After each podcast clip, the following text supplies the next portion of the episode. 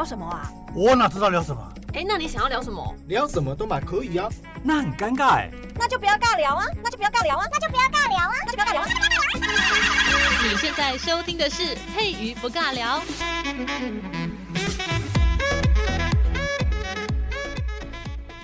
Hello，这里是佩瑜不尬聊，我是佩瑜。今天要讲名词之前呢，先来问大家一个问题哦。公子这个称呼，感觉被称呼的人应该是家里面有权有势，然后重点要有钱。然后那个人呢，可能是男生，应该是男生啦。然后要年轻，应该没有那种老 Coco 哈，或者是年纪很大，然后被称呼为公子吧？应该没有。大家讲公子的时候，是在古装剧当中会看的比较多，或者是古典一些戏曲啊，就会出现这个名词。那大家可能不知道，公子这个称呼呢，它其实一开始出现的时候，它是指诸侯的庶子。那庶这个字呢，就是跟嫡有分哦，嫡庶之分。大家如果之前有经也听过。我的节目的话，应该就比较能够理解哦。那没有办法理解的没关系，我们今天呢从头学习。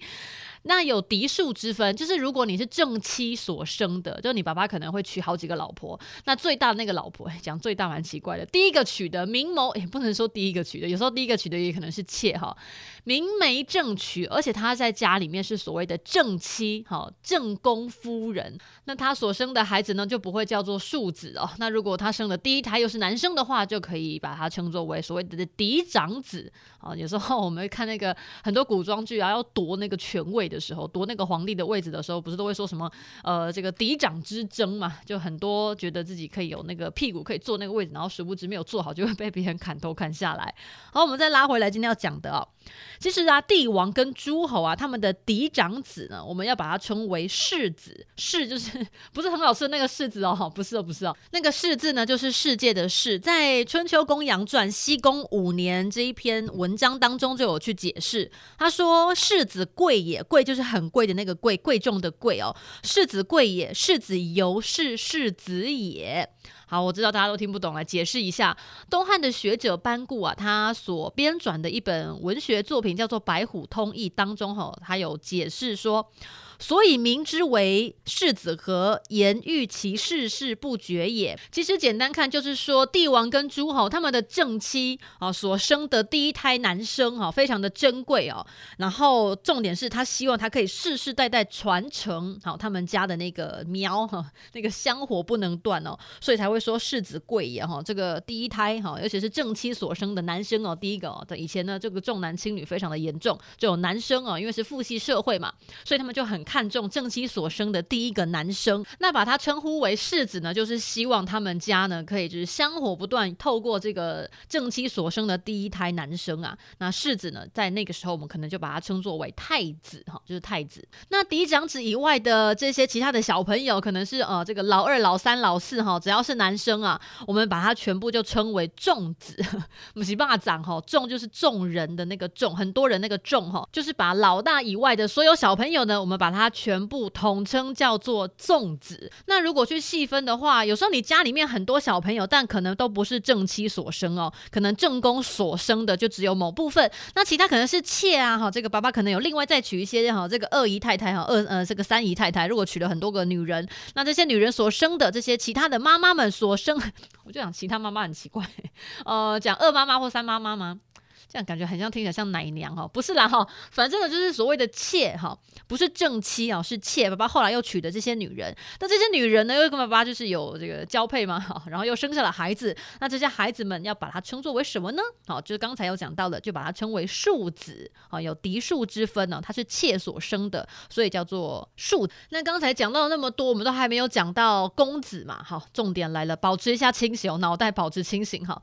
诸侯的这些庶子，也就是诸侯的妾哈，所生的这些小朋友们，我们就把它称作为公子。那其实我觉得公子念起来真的比较好听呢。如果直接被人家讲说啊，你是你们家的庶子哦，我就听起来感觉不是很好听哎。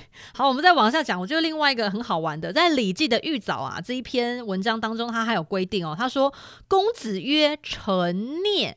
什么孽呢？什么成孽？什么听起来觉得怪怪的哈？那个孽就是孽子哈，你这个不孝子，这个孽子哈，有一篇文学作品非常的有名，是白先勇所写的，后来也有翻拍成电影跟电视剧哦。呃，孽子那个孽，好，那公子曰臣孽，为什么呢？他说公子啊，对自己的国君啊，要自称我是臣孽。那什么是臣孽呢？那个孽这个字啊，本身就是树木的旁枝，或者是你被砍伐的这个树木，如果你又再重新长出来，有新的一个新芽，那都都会把这个新芽呢称作为孽。哦，可是镊子的那个镊跟刚才讲述那个新芽的那个镊字哦，它不太一样。怎么说呢？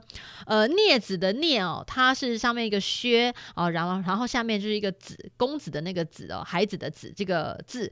但是如果是树木的旁枝啊，或者树木的这个新生的新芽长出来的地方呢，那个镊字呢，下面呢不是一个子，它是一个木木头的木，那个字不一样，但是念的声音是一样的。所以在文学上呢，很喜欢做比喻，就是如果树木的旁枝啊，哈，这个脱离主干，然后又重新长出来的地方呢，我们把它称作为孽的话，那就以此以这个现象呢去做一个比喻。所谓的庶子，就跟家族的旁枝呢，就是很像是同样一个道理哦。就是因为因为庶子他不是正妻所生嘛，他是那个妾所生的，那妾就不是正妻啊，是这个爸爸后另外又招来哈，也不说招来啦，另外又纳妾哈，另外又招进家族里面成为家庭一份子的这个女人，她所生的孩子，但是呢，可能在这个所谓的正统哦正妻里面呢，她不再列入里面。那我们就把他这个家族的旁支，把它称作为孽哈，孽子的这个孽。那诸侯的妾所生的孩子，为什么叫把它称作为公子呢？其实这是因为，因为诸侯的封号是公。呃，公爵的那个公，他的爵位的最高一级呀、就是公啊。那所以所谓的公的这个呃嫡长子呢，既然都已经有所谓的专用的称谓叫做世子了，所以嫡长子以外的这些小朋友们，那就已经也有专用的称谓叫做仲子。那所以为了加以区分哦，就是把这个诸侯的庶子呢，把它称作为公子，这样应该还听得懂吧？好，嫡长子呢，叫做世子，然后嫡长子以外呢，那一朵瓜哈，所有的小朋友呢，就把它称作为所谓的仲子。那为了要加以区分，这些仲子里面呢，哦、可能有有这个嫡长子啊，哈，有这个正妻所生的啊，那但是也有那种不是正妻所生的，是妾所生的。那妾所生的这些小朋友叫什么呢？啊、呃，这个叫庶子，但是庶子不好听啊。然后反正呢，他是诸侯所生的小朋友嘛，一样是同一个爸爸哈，没有没有第二个爸爸哈，那那太可怕了，那就不同家族了哦，所以。所以呢，同样都是同一个爸爸所生的，但是因为是妾哈，这个外面的不能讲外面的女人啦，啊，不是正妻，是妾所生的小朋友，那所以我们就把它称作为公子。比如在战国的时候，一个很著名的信陵君啊，叫做魏公子无忌嘛，他其实是魏昭王的小儿子呢，那他的大哥啊，太子啊，叫做安离王，那但是呢，他们的妈妈不一样啊，因为。就是对，因为他被叫做公子，所以就可以知道哦，他不是正妻所生的，所以他就叫做魏公子。那另外还有一篇文章啊，叫做《以礼丧服篇》呐，啊，这个里面文章就有写到说，公子为其母练冠麻，好，麻衣全圆。什么叫练冠呢？就是用粗布所做成的那个冠哦。之前有讲过一篇，就是关于丧礼的时候，每个人呢所穿的衣服因为不一样，所以你可以看得出来，这个祭拜的人呢，可能跟这个。王者的。亲疏远近哦，都可以从身上的衣服呢，可以看出一些蛛丝马迹。那刚才说那个文章里面有讲到，呃，练冠，然后麻，然后再一个逗点哈，麻衣全圆呐。我们先讲第一个字的那个麻好了，麻就是指我们在服丧的时候呢，要系在头部或者是腰部啊，要用那个麻所做成的带子哈，要把那个头巾可能要绑紧，那那个腰部呢，因为衣服哈是一片的嘛，所以你要把它呃系紧哦，不要让那个衣服这样子宽宽松松，那朗来朗去我和款哈。那再来往下麻。一麻衣就是指白布深衣，那上衣跟下长哈是相连的，就是那个衣服是一整件式的衣服啊，就有点像我们现在女生穿的那种洋装啊。基本上哦，上衣跟下衣哈是连在一起的。那在服丧的时候呢，他们穿的衣服也都是这样子，然后都是用白色的布去做，然后不会加彩饰哦，不会去装饰它。当然了，你在服丧还穿的花花里胡俏的，这样真的是 不太尊敬。好像我们如果你去参加别人的丧礼，然后你穿的花枝招展是怎样？你是很开心来庆祝的哦，这样真的不行哈。我们穿衣服呢，也是会配合所谓的呃礼仪，好，这个是要非常去注重的部分。那么在《诗经·国风》啊《浮游》这一篇文章里面呢，它有引用所谓的“麻衣如雪”。那再来讲到的，刚才说的这个麻衣全圆哦，全是哪一个字呢？左边一个密字边，右边一个原来如此的那个圆啊，这个字要念全哈，它是浅红色，很浅的那个红色。那为什么要做全圆呢？那是指又是用浅红色的一个边饰，好，浅红色的边饰，就是你那个麻衣啊，它虽然是用白布，但是你你整个呢在旁边这个衣服的边缘呢，就会有一些很浅很浅的那个红色来做衣服边边的。一些装饰哦，没有很没有很花俏，它就是淡淡的在那个衣服的旁边，然后做一点装饰。那从这几句话呢，就可以看出所谓的公子哈为生母扶丧的礼制怎么讲呢？郑玄呐这一位文学家他就有特别去解释哦，他说公子君之庶子也，就是国君的妾所生的小朋友为他的亲生妈妈去扶丧这件事情呢，他所穿的那个丧服，他其实并不在五服的制度当中，之前有讲过五福的来历哈。如果今天这一集呢听不太懂的，我建议大家可以先去听一下五福那一集。好，讲完五福之后，你再听这一集，你就会发现，呃，如果你是妾的话，其实真的是人生过得，如果你老公对你很好的话，就没差了。但是如果你是妾，然后你老公对你不好，我真的觉得干脆别嫁，不然真的过得很很可怜这样子。好，为什么这些庶子他为他的妈妈去扶丧的时候，他穿的那个丧服不在五服的制度当中呢？那这是。因为君之所不服，子亦不敢服也。什么意思？国君不会去为妾服丧。那讲直白一点呢，就是。因为妾她不是正妻，她不是真的哈，是你的老婆，她只是被你娶过来了，然后来多生几个孩子的。当然，如果你的国君对你很好，那就没差。可是呢，如果你过世的时候，依据呃以前的那个礼制呢，国君是不会为妾去扶丧的。那妾的孩子呢，也要比附国君哦，也就是他的所谓的这个生母啊，就是不能按照正统的五服的制度哈来为你自己的妈妈去扶丧，因为你的妈妈老实说不是你的妈妈，你的妈妈是谁呢？你的妈妈是正妻。也就是国君他所娶的那个正宫老婆，那你的妈妈呢？只是被嫁到这个家族里面来，然后要多散步哈。什么叫多散步？不是家喽哈，要多散步子嗣的。就是生育工具，我们希望这个家族呢，有非常多的这个子子孙孙哦，他们的这个姓氏呢，都会成为这个这个家里面的那个主姓啊。就是如果你嫁给姓林的哈，然后你的爸爸姓林嘛，那所以呢，你们家所有的孩子们都会姓林啊。这个是父系社会的一个制度。那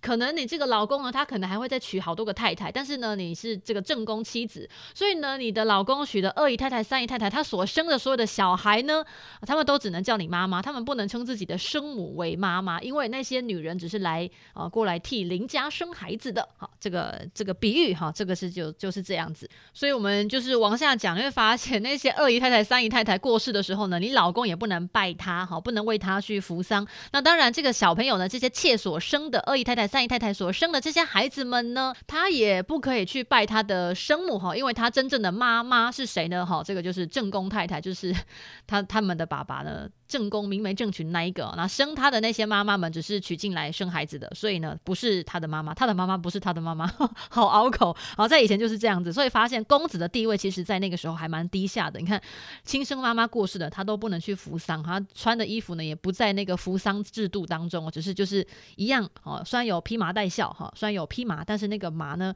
哦是纯用白布哈，也没有用其他专门很正规的五服扶丧的制度当中所穿的那些衣服。好，那比较有趣的是，我们是生男生啊，对不对？那生女生怎么办？哈，这些诸侯所生的女儿呢，我们要把它称呼为什么呢？哦，就把它称呼为女公子哈，因为是女生哈，所以加个女字啊，叫做女公子啊。那这个女公子的出处哦，第一次出现这个名词出现在哪里呢？在那个《左传》当中，女公子的称谓有出现过一次啊，在那个庄公三十二年这一篇当中哦有特别做一个小故事，把它记下来。那因为这个文言文实在太崩溃了，我直接翻译成白话文了。他说起初。鲁庄公去建造一个高台，然后就可以看到党家。我在想说你，你房子建那么高，原来是想要偷看隔壁邻居吗？太过分了哈！好，我们来讲个故事啊，就是在这个高台上面呢，这个鲁庄公呢建了一个很高的，也不能算是瞭望台，就那就是比较高，然后就可以看得很远哦。他想要看到看到他们他想看的人哈，那他想看谁呢？他说他在那个台上啊，就可以看到党家哈。党就是那个政党的那个党，可能那一家子呢叫做姓姓党的这样子，可以看到党家的大女儿。吼吼我的天呐，原来鲁庄公你想看邻居的女儿，你这样有点变态哦哈。他说他在高台上面就可以看到党家的大女儿，这个大女儿叫做孟壬哈。这个真的很好玩，我觉得这个记载呢非常的简洁有力。他说他在台上呢看到党家的大女儿孟任，然后就是一见倾心，然后就跟着他走。我想说你怎样？你看了一眼就跟他走到底哈？好，其实这个到底呢，我是帮那个孟任喊的。然 后其实孟壬也傻眼说：“哎，太不可思议了！你在高台上面，你建了一个很高的台子，然后看到我家，你看到我家就算，你不看别人，这样看我这个死变态。”所以孟任就吓坏了，就拜托鲁庄公，你建了高台为了看我，然后你看到我就要。就就要跟着我走，我我不想要被你跟哦，就觉得他很像那个跟踪狂，很想要报警处理。所以呢，孟壬怎么办？孟壬那个时候没办法报警，他就直接把门关起来，然后不接受庄公，真的是很奇怪。就是你建了高台，你看到我，然后就说你要跟我走，拜托我不要，你问过我的同不同意哈？然后这个时候呢，庄公怎么样去虏获美人芳心？他就跟孟壬讲说：“我跟你讲。”你嫁给我，我就立你为夫人哦，我不会把你当妾，我会把你列为正宫夫人。拜托你嫁给我，你看我为了你，我建了一座高台，你看我钱这么多。我想说，为了你，为了追那个党家的大女儿哈，你就盖高台，就是钱真的多到不行。想要爬梅亚就直接盖一栋房子哈。我希望他盖的那栋房子是要给孟润的，不是为了自己要追人用的。我觉得他是监视别人，其实真的还蛮可怕。你看，如果有个男生他为了要追你，然后他在你房子旁边哦，不是不是你房子，你家附近又盖了好几栋楼，然后就是为了要看看你的生活起居，你的生活动线到底是怎么样进行的，然后跟着你走这样子，我觉得好可怕，不行，这个一定要报警处理，把他把他关起来，拜托，这个有跟骚法的疑虑哈。好，然后孟刃呢怎么样？孟刃就听到庄公说：“我跟你讲，你就嫁给我，真的很喜欢你，而且我会列你为正宫夫人，我不是把你当妾来看待。”然后孟刃就嗯好，OK，我同意。孟壬呐，你为了一栋房子，你就嫁给人家，这样 OK 吗？好，孟壬很特别哦，孟壬他就同意了，他还怎么样同意？他说他割破他的手臂跟庄公。盟誓，我说以前的人怎么那么暴力呀？哈，说 OK 也就算了，但是要割破手臂哎，好，这个这个记载呢，就是就继续往下走哈，他没有中间没有讲说他们的生活如何，没有讲说他们的夫妻生活如何去经营，他就讲后来呢，孟壬呢就生下了子班哈，这个儿子呢叫做子班，孩子的子哈，一般两。不是一般两般的班，很一般的一般哦，叫做子班。那他又要往下接一个故事了，先跟大家做个小笔记哦。子班是谁生的哈？就是孟任生的。那庄公有说过了，孟任呢是正宫夫人哈，所以子班呢他就是。嫡嫡子哈，他是那个正妻所生的小朋友。好，那故事转换到另外一个场景哦。那有一次呢，这个国家可能非常的缺水，就像我们现在这个南部有点缺水的状态。那缺水怎么办呢？一定要求神问佛哈。所以呢，国家呢就举办了一个祭祀典礼呢，希望可以这个求雨，祈求雨神呢可以。这个降甘霖给我们的这个人民。那既然是祭祀活动，是一个大活动，那通常都要先做预演嘛。那要在哪边预演呢？他说呢，要先在那个大夫、哦，一位大夫，士大夫的那个大夫啊，他姓梁啊、呃，梁就是梁咏琪的那个梁，在梁氏的家里呢，要去做一个演习。那因为演习可能很有趣吧，所以很多这个小朋友就想要去看。那庄公家的这个女生呢，哈、这个小女孩，她的女儿就很想要去看演习，所以她就跑去看了。那这个时候呢，我们说这个。在别人家嘛，哈，在别人家有时候这个乱跑是不太好的一件事情哈。她是没有乱跑了，这个女孩是没有乱跑。不过呢，有一个在家里面工作的工人在乱跑。哪一个工人呢？有一位在养马的人，就以前的交通工具哈，就是要驾马车嘛。好，我想说。驾马车的人应该不一定会是养马的人，那可能是养马的副 养马要怎么样去形容呢？啊，这个车子要会动要加油，那马会动要有人驾驶，不是啦，马马要能够健康的去动，就是要有人去喂马的，对不对？所以呢，这个养马的人啊，负责去喂马那个人呢，这个工人的名字叫做骆，骆好难写哦，我讲一下，那个那个劳力士的劳，劳工的那个劳啊，下面是一个力量的力嘛，你把它改成牛。牛羊的那个牛，一头牛，两头牛的那个牛哈，啊，这个字呢叫做骆哈，了悟哦骆哈骆，好，这个骆在干嘛啊？这位养马的人哈，养马不养马不好好养，我看到有阿梅亚来哈，就开始对他进行调戏哈，从墙外对他进行调戏，代表我们的女公子这些女孩子们呢，她们可能在墙内啊，就要跟男生隔开，然后这个。洛呢，这位养马人呢，就是看到梅亚哈，是心中的小鹿碰碰菜哈，就很想要，哎呦啊，梅亚来的是没看过，以前都没看过，哦，今天来的很新一批的没看过的货色，就想要跟他们挑逗一下，跟他这样子就眉来眼去聊个天呐、啊，结果殊不知呢，有人看得很美颂哦，谁很美颂？紫班哈、哦，紫班生气的说：“拜托，我的梅亚，是你能调戏的吗？你是个养马的人，你们搞清楚状况，太过分了哈、！”他就很俩公，而且他怎么样俩公呢？他就派他的小兵哦，旁边有些小喽啰，好像就是说：“你甲乙丙哦，给我去处理一下。”到底是哪个真的不长眼的东西这样调戏我妹妹，这太过分了哈！就派他旁边的那些随从哈，就是拿那个鞭子然后去打那个骆哈，就调戏他妹妹的那个人哦，就很生气。然后这件事情呢，庄公知道了，爸爸知道了，爸爸说什么？爸爸比子班更狠，爸爸就说：“你就不如杀了他，这个人哦不能鞭打哈，他很有力气啊，能够举起那个蓟门的城门然后扔出去，就是这个养马的人哈，在我们这个城里面呢、啊，听说是非常优秀的一位人才哦，就是力气很大哈，你不能叫人去鞭打他，这皮厚肉粗的没有用了哈。”直接把他给砍了，直接把他给杀了，在那边解我心头之恨。拜托，我家宝贝女儿是你能够调戏的吗？真的是太可怕了。我觉得，我我觉得庄公可能是个虎爸，吓死我。然后那个子班以后以后可能跟他爸爸一样，就是我们家的女人，你是不能随便碰。拜托，只有我能碰。拜托，不行，你也不能碰，这个变态。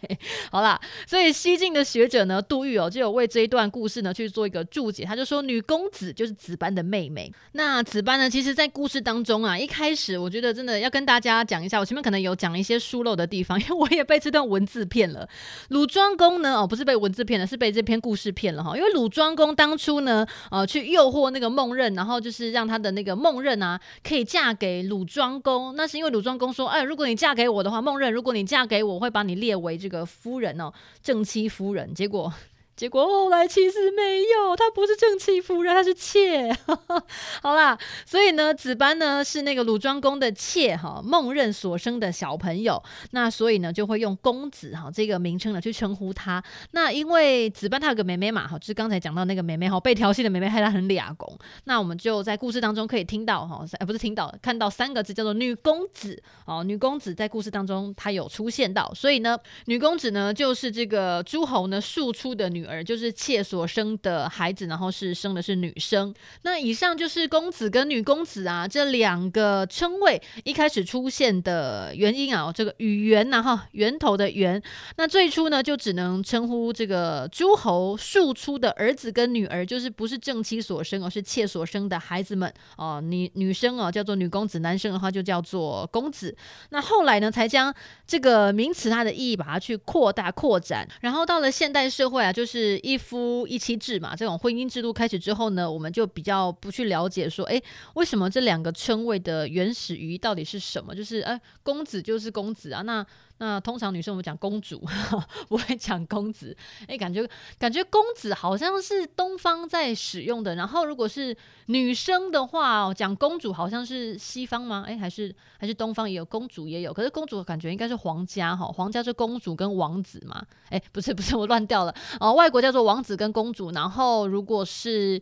诶，这个东方社会啦，可能就是太子哈，或者是公主。那公子跟女公子啊，这个又比较不一样。好，那我们今天节目就进行到这边，下一集看看要录什么。如果大家有兴趣的话，说不定我会开始讲公主啊。好，那就先进行到这里，拜喽。